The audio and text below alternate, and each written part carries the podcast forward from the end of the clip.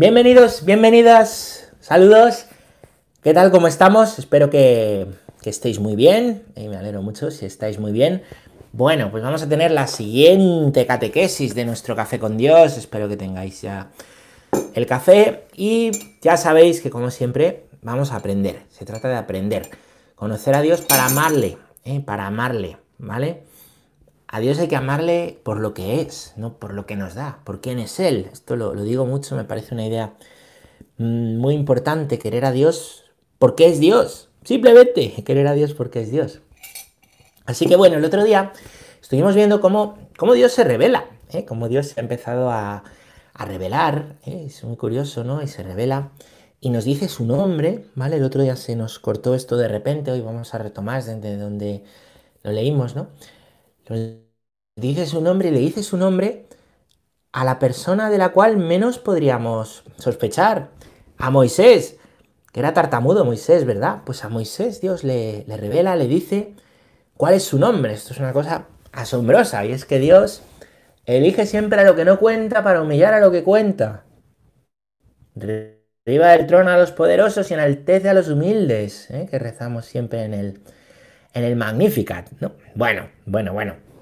Pues, pues así es Dios, y así lo hace Dios. Y Dios se reveló a Moisés, hemos dicho, y le dijo, yo soy el que soy, ¿os acordáis? Eso significa Yahweh, Yahweh, ¿no? Ahí está el conflicto con lo de Jehová, que si es Jehová o en realidad lo que, lo que revela Dios son las consonantes, Y, H, W, H, ¿vale? Y el, pues eso con, con el sonido vocal, como lo pronuncian los judíos, se pronuncia Yahvé, ¿vale? Jehová. Son unas vocales que se ponen como posteriormente, ¿vale? Y bueno, hay mucha confusión con eso del nombre de Dios, que si Él se reveló como Jehová, Él se reveló como yo soy el que soy, Yahvé, ¿vale? Bueno, pues vamos a leer en el catecismo el punto 207, ¿eh? importante para recordar lo de la catequesis pasada, que dice que al revelar su nombre, Dios revela al mismo tiempo su fidelidad, que es de siempre y para siempre verdadera para el pasado. Yo soy el Dios de tus padres, como para el porvenir, yo estaré contigo. Dios que revela su nombre, como yo soy, se revela como el Dios que está siempre allí, presente junto a su pueblo para salvarlo. Esto es una maravilla, no me digáis que no. Mirar, el, el verdadero amor es un amor que es para siempre, ¿vale? Cuando un chico y una chica se enamoran, eh, no es simplemente el sentimiento que tiene en ese momento, sino que en ese amor hay una promesa. Esa promesa cura el pasado y da sentido al pasado. Dice, esto era para lo que yo vivía. Para esto somos personas, para amar, ¿no? Y al mismo tiempo hay una promesa de futuro. Y es que esto, ¿eh? esto que, pues que, que yo siento esta persona, por el sentimiento irá y vendrá, ¿verdad? Pero esta persona yo la quiero para siempre, ella me quiere para siempre, es para siempre, ¿no? Ahí está el verdadero amor. Pues fijaros que Dios, ¿eh? Dios se revela dando sentido al pasado de Israel.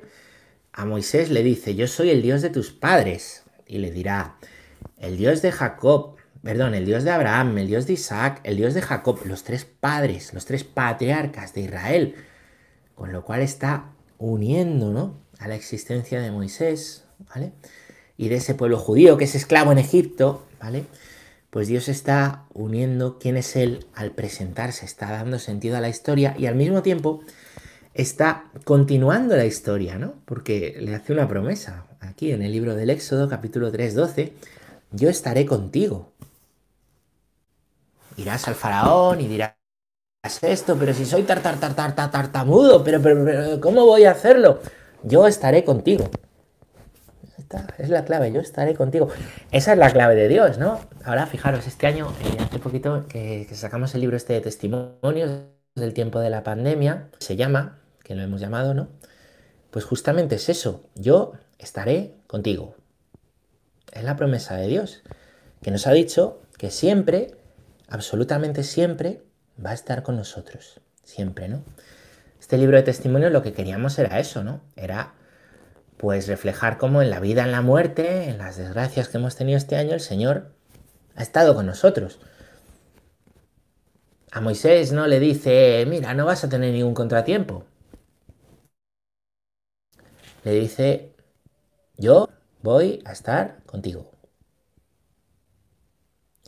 ¿Y a ti qué te dice Dios? ¿A ti qué te ha prometido? ¿Te ha prometido que no vas a tener ningún contratiempo nunca? ¿Te ha prometido que no vas a tener desierto? ¿Te ha prometido que no va a haber ningún problema? Camino de rosas.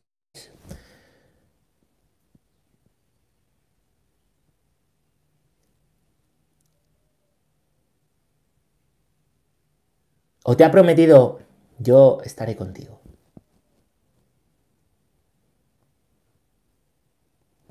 Ahora que estamos estos días, inicio de tiempo ordinario con los evangelios de los apóstoles,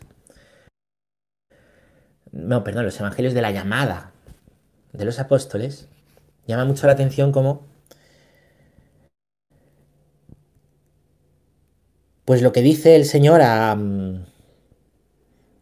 a estos apóstoles cuando le llaman, lo que dice el Evangelio, ¿no? Es, los llamó para que estuvieran con Él. Y estuvieron con Él. Claro, ¿a qué llama el Señor? A estar con Él. No, a la misión, hace, claro, claro, pero Él con nosotros. No, aquí a mi matrimonio, pero Él contigo. No, consagrado, la vida sacerdotal. Monja, pero Él contigo. Nos llama a estar con Él. No olvidarlo, porque nuestro corazón no descansa y está inquieto hasta que descansa en él, como señala San Agustín en las confesiones y como es la, experiencia pues, de tantas personas, ¿no? Bueno, ¿y para qué está el Señor con Moisés? Para salvar al pueblo. Vamos a leer el punto número 208, que dice que ante la presencia atrayente y misteriosa de Dios, el hombre descubre su pequeñez. Ante la zarza ardiente, Moisés se quita las sandalias y se cubre su rostro delante de la santidad divina. Ante la gloria de Dios, tres veces santo, Isaías exclama, ay de mí que estoy perdido, pues soy un hombre de labios impuros. Ante los signos divinos que Jesús realiza, Pedro exclama, aléjate de mí, Señor, que soy un hombre pecador. Pero porque Dios es santo, puede perdonar al hombre que se descubre pecador delante de él. No ejecutaré el ardor de mi cólera, porque soy Dios, no hombre, en medio de ti. Yo, el santo. O sea, dice. El apóstol Juan dirá igualmente, tranquilizaremos nuestra conciencia ante Él en caso de que nos condene nuestra conciencia, pues Dios es mayor que nuestra conciencia y conoce todo. Todo un repaso a la escritura para mostrarnos la grandeza de Dios y la pequeñez del hombre. ¿eh? Es lo que Moisés experimenta, ¿no? Una zarza ardiente que no se consume.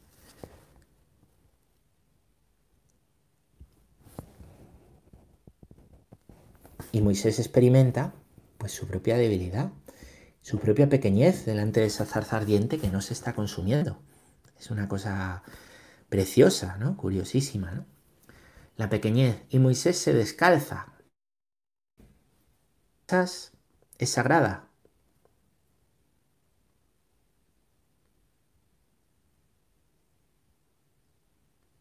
Después esto quedará como un mandamiento en el Levítico, ¿no? El descalzarse. No sé si recordáis, había un jugador en el Barça, yo soy del Madrid, pero bueno, hoy os voy a hablar del Barça, eh, que se llamaba Jerry Mina, que yo creo que no triunfó mucho. Pero es curioso porque cuando el día que se presentó se, se quitó los. se quitó los, las botas, ¿no? Eh, como un gesto de decir, quiero a este club, quiero a este club. Como diciendo, porque claro, eh, dice yo soy creyente, entonces. Dijo el Señor, quítate las sandalias, pisas es, pues, eh, dijo, ah, pues como estoy aquí en el campo de fútbol, esta es mi tierra, pues me quito las sandalias, ¿no? Bueno, así se ganó a la gente, ¿no? Y cada vez que salía al campo, pues entraba descalzo eh, cuando iba a entrenar y no sé qué, ¿no?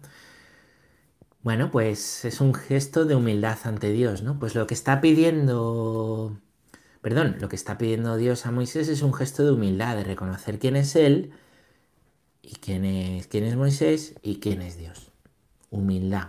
El descalzarse es un signo de, humildad, ¿no? Fijaros, pues yo esto lo he visto en, Calcuta, las, las misioneras de Calcuta, no en Calcuta, sino en las casas de Calcuta, yo nunca he estado en Calcuta, pero sí en casas de las misioneras, entran a la capilla descalzas. ¿eh? Y hay que descalzarse para poder entrar en la capilla. Es justamente por esto, ¿vale? Por ese, esa humildad ¿eh? pues que, se requiere tener delante de Dios, ¿eh? delante, de, delante del Señor. Es un gesto precioso, ¿no? Bueno, pues a lo largo de la escritura aparece, ¿no? Aparece, por ejemplo, Isaías diciendo, perdón Señor, ¿no? Qué grande eres tú, qué pequeño soy yo. Aparece aquí en el Evangelio de Lucas Pedro diciendo, soy un hombre pecador, ¿vale? Ver la grandeza de Dios requiere reconocerse pecador. No, yo es que soy muy bueno. Ya, pero al lado de Dios, al lado de Dios, y solo Dios es bueno, dice la palabra de Dios. Somos pecadores, al lado de la santidad de Dios, del tres veces santo, ¿no? Santo, santo, santo es el Señor, Dios del universo. ¿Eh? Llenos está en el cielo y la tierra de tu gloria. Lo decimos en la misa cada día. Tres veces santo. Al lado del tres veces santo. Mm, no, yo es que no mato y no robo. Como no mato y no robo, lo que se suele decir, pues ya soy. Hombre, casi nadie mata, ¿no? Y. Es que ser bueno es algo más que no matar y no robar. ¿eh? Y el corazón, ¿cómo lo tienes? ¿no? El corazón, ¿cómo está? Bueno. Pues aquí, mm, aquí encontramos eh, ese ejemplo, ¿no? Y claro, ante esa humillación de los hombres, lo que Dios muestra es misericordia. Dios se revela como misericordioso. Dios se revela como misericordioso. Vamos a hablar de eso. Antes vamos a leer el punto 209 del Catecismo. Por respeto a su santidad, el pueblo de Israel no pronuncia el nombre de Dios. En la lectura de la Sagrada Escritura, el nombre revelado es sustituido por el título divino Señor, Adonai, en griego Kyrios. Con este título será aclamada la divinidad de Jesús. Jesús es Señor. Los judíos no dicen el nombre de Yahvé, por respeto, por lo grande que es Él, no lo pronuncian. No se pronuncia. No se pronuncia, no lo dicen, ¿vale? De hecho ahí está sin consonantes, nosotros lo decimos como sonaría, ¿vale? Entonces, eso es lo que explica que Jesús no diga, yo soy Yahvé, cuando le preguntan, yo soy Yahvé. No dice yo soy el que soy, no, dice soy Dios hecho hombre de esa manera. Dice yo soy Adonai o Kyrios, ¿eh? el Señor. Adonai en hebreo, Kyrios en, griego, que es como em, pues está, está escrito el Evangelio, ¿vale? Yo soy el Señor, ¿vale? El Señor, el Adonai. Em, aquí, ¿qué, vemos? Pues que Jesús, por supuesto, como es judío, ¿eh? pues también como judío, él no pronuncia ese nombre de Yahvé, siendo él el Hijo de Dios, ¿vale? Y de ahí nos viene que nosotros llamemos a Dios el Señor, nuestro Señor, ¿vale? El Señor continuamente. San Pablo va, va, a usar esta palabra, nuestro Señor Jesucristo, continuamente, nuestro Señor, nuestro Señor, nuestro Señor, también hablamos del Señor para referirnos al Padre. ¿Vale? Bueno. Pues vamos a ver entonces cómo Dios, siendo tan grande, nosotros pecadores, tan pecadores, se revela misericordioso. Punto 210, que dice que tras el pecado de Israel, que se apartó de Dios para adorar al becerro de oro, Dios escucha la intercesión de Moisés y acepta marchar en medio de un pueblo infiel, manifestando así su amor. A Moisés, que pide ver su gloria, Dios le responde, yo haré pasar ante tu vista toda mi bondad, belleza, y pronunciaré delante de ti el nombre de Yahvé. Y el Señor pasa delante de Moisés y exclama, proclama, Señor, Señor, Dios misericordioso y clemente, tardo a la cólera y rico en amor y fidelidad. Moisés confiesa entonces que el Señor es un Dios que perdona. Pues sí, Moisés ante esto, cuando le ven la zarza, lo que dice es, quiero ver la gloria entera, quiero verte en gloria entera, porque si es tan maravilloso ver una zarza ardiendo que no se consume, quiero ver toda, toda la gloria. Y Dios hace una promesa, no se muestra ahí en toda la gloria, sino dice, yo lo haré, yo haré pasar ante tu vista toda mi bondad, o toda mi belleza, según se traduzca. Pronunciaré delante de ti el nombre de Yahvé. ¿eh? se lo promete, le promete que lo hará. Y veremos cómo a lo largo de pues todo el éxodo, ¿vale? Que nos cuenta esa historia, ¿no? Hasta que llegan a la tierra prometida, Moisés muere a las puertas de la, tierra prometida, muy curioso, ¿verdad? ¿Eh? Pues, pues Dios, ¿vale? Va a ir mostrando su gloria una y otra vez, salvando a los israelitas de las plagas, pasando y sacándolos de noche, abriendo el mar rojo, dándoles agua de la roca, dándoles eh, el maná, con la nube del desierto, que les daba calor por la noche y sombra por el día. Una y otra vez, una y otra vez, una y otra vez. Va a haber milagros en los que Moisés va a poder ver la gloria de Dios continuamente más. Como pasa en nuestra vida, nosotros esperamos ver la gloria de Dios en el cielo. Y en esta vida ya se nos va manifestando Dios. Ya le podemos ir reconociendo, le vamos reconociendo en la Eucaristía, en la oración, en el hermano, en el pobre, en su palabra. ¿eh? Hay milagros eh, físicos, aunque nos falta mucha fe, y hay milagros morales. ¿eh? Y podemos eh, pues vivir y notar esa presencia, ¿no? Podemos también atravesar noches oscuras y pruebas, pero esa promesa del Señor está ahí, está ahí, también a nosotros, ¿no? Se nos ha prometido el cielo, y el cielo es contemplar al infinitamente bello, al infinitamente bueno, a Dios mismo y la, y la gloria de Dios y poder cantar como los ángeles, ¿no? Gloria a Dios en el cielo y en la tierra paz, el día de Navidad, a los hombres que ama el Señor. Es una maravilla. Entonces, ante esta promesa, Moisés no duda, no dice, sí, ya, lo que me quieres es dar largas, ¿no?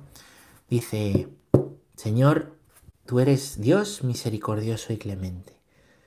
Tardo a la cólera, rico en amor y fidelidad. ¿Mm? Lo confesará más adelante, es un Dios misericordioso.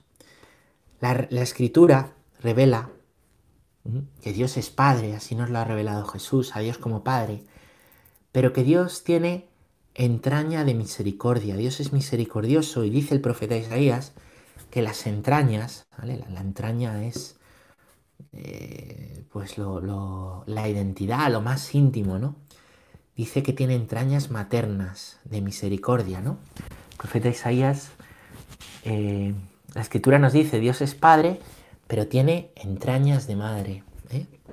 entrañas de madre, tiene esa misericordia que, no deja de amar a un hijo, haga lo que haga, que pues que tienen de una manera tan especial las madres, ¿no? Que se ve de una manera tan especial las madres, ¿no?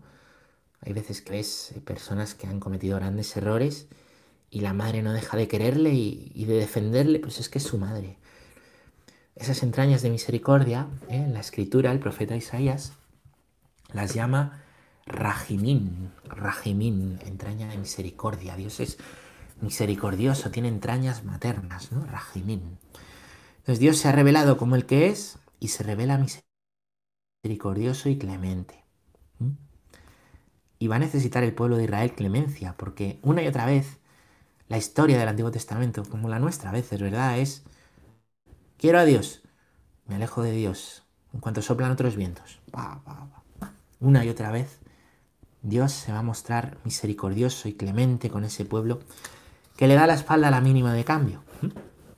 Vamos a leer el punto 211, que dice, el nombre divino yo soy o Él es, expresa la fidelidad de Dios, que a pesar de la infidelidad del pecado de los hombres y del castigo que merece, mantiene su amor por mil generaciones, dice el Éxodo. Dios se revela rico en misericordia, dice San Pablo a los Efesios, llegando hasta dar su propio Hijo, Jesús, dando su vida para librarnos del pecado. Revelará que Él mismo lleva el nombre divino. Cuando hayáis levantado al Hijo del Hombre, entonces sabréis que yo soy es tremendo. ¿Por qué? Eh, porque Dios va prometiendo, va prometiendo, ¿no? Va prometiendo. Dice el libro del Éxodo que Dios mantiene su amor por mil generaciones. Esto es para siempre, ¿vale? No es que la mil uno ya no la vaya a tener. Eso indica para siempre. Y Dios se ha revelado, ¿vale? Igual que os decía que en Isaías se dice que Dios tiene entrañas de misericordia, Rajimín, en la carta a los Efesios, San Pablo nos dice que Dios es rico en misericordia. Hay una encíclica de San Juan Pablo II, la primera que escribió en el año, debe ser 79, ¿eh? em, que se llama Dives in Misericordia en latín, es rico en misericordia, ¿vale? Es una encíclica sobre Dios Padre. Juan Pablo II tiene 14 encíclicas, tres de ellas, la primera, la segunda y la cuarta, dedicadas a, a Dios. La primera al Padre, la segunda al Hijo y la tercera de completar este ciclo, que es la cuarta, porque en medio de otra, es la dedicada al Espíritu Santo, Dominum et Vivificantem. ¿no? Bueno, pues, pues Dios, Dios se revela rico en misericordia. ¿Y dónde es la plena revelación de Dios rico en misericordia? En Jesucristo, que nos ha dado a Jesucristo, que se ha dado él mismo, que se ha dado él mismo. Entonces Jesucristo cumple esas promesas que Dios hizo a Moisés, que le mostrará y hará pasar ante su vista toda la bondad y la belleza. Pronunciaré delante de ti el nombre de Yahvé. Se está refiriendo no simplemente al cielo, como se hablaba, sino que también empezamos a gustar el cielo en la tierra en la medida en que vivimos la intimidad con Jesús, en la medida en que conocemos a Jesús en la medida en que entramos en el corazón de Jesús. ¿eh? Contemplar a Jesús es contemplar su belleza, ¿eh? perdón, la belleza de Dios, la belleza de Dios, de un Dios que es amor y rico en misericordia. Hay un canto de adoración que aquí en mi parroquia lo hacen los jóvenes muchas veces. Tú eres simplemente bello, simplemente digno, tan maravilloso para mí. Les gusta mucho cantarlo, ¿no? Es eso, ¿no? Lo que los hombres buscan, lo que buscamos con nuestras acciones, lo que han buscado los artistas a lo largo de la, historia, lo que vemos reflejado en los actos de amor, ¿eh? de una manera pues que viene y efímera se va, ¿no? La belleza suprema, la belleza que dura siempre, que no se termina, la fuente de la belleza es Cristo. Dice Dostoyevsky, el escritor ruso, que la belleza salvará el mundo. ¿eh? Y la belleza la encontramos igual que Moisés encontró a Jesús. Perdón, igual que Moisés encontró a Dios en una zarza ardiendo. Impensable, ¿no? Que toda la divinidad estuviera ahí.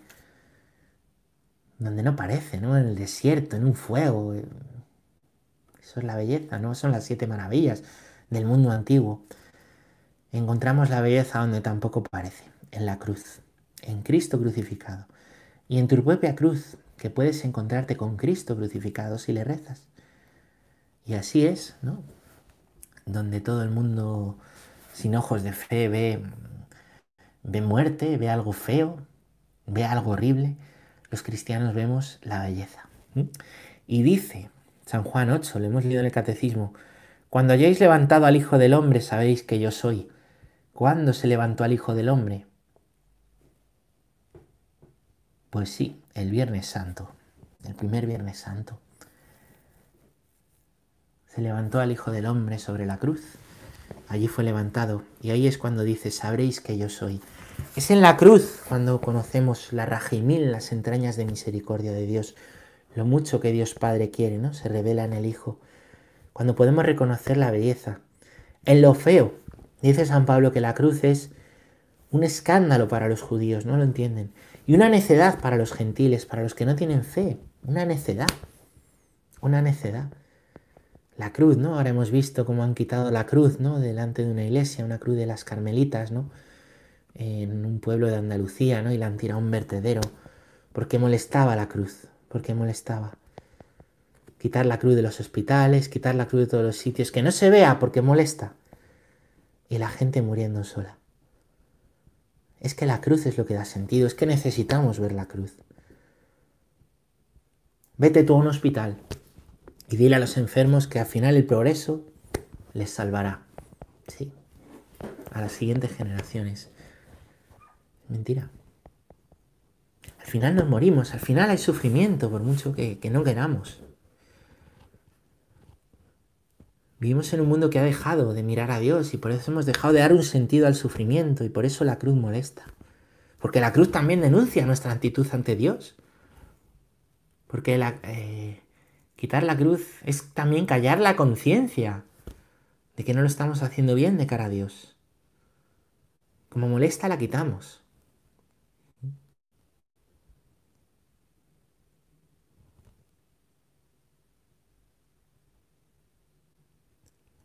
Y tú le dirías a una persona que está sufriendo, Dios no existe, Dios no ha dado la vida por ti.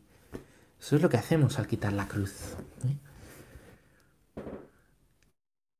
y la semana pasada. La cruz prevalece. Allí donde hay un cristiano que reconoce ¿eh? que tiene un Salvador, misericordioso, un Padre bueno. Es que no da igual que Dios sea misericordioso, que no lo sea, que Dios sea Padre, que no lo sea. En el cristiano que reconoce a Dios como Dios se ha revelado, allí, ¿eh? allí se está manifestando el amor de Dios. Así que ánimo y adelante. Cuando hayáis levantado al Hijo del Hombre, entonces sabréis que, que yo soy. ¿Cómo quieres conocer quién es Dios? ¿Cuál es el lugar privilegiado para conocer quién es Dios? La cruz. Muchas gracias. Espero que haya sido de provecho esta catequesis. Seguiremos en la siguiente.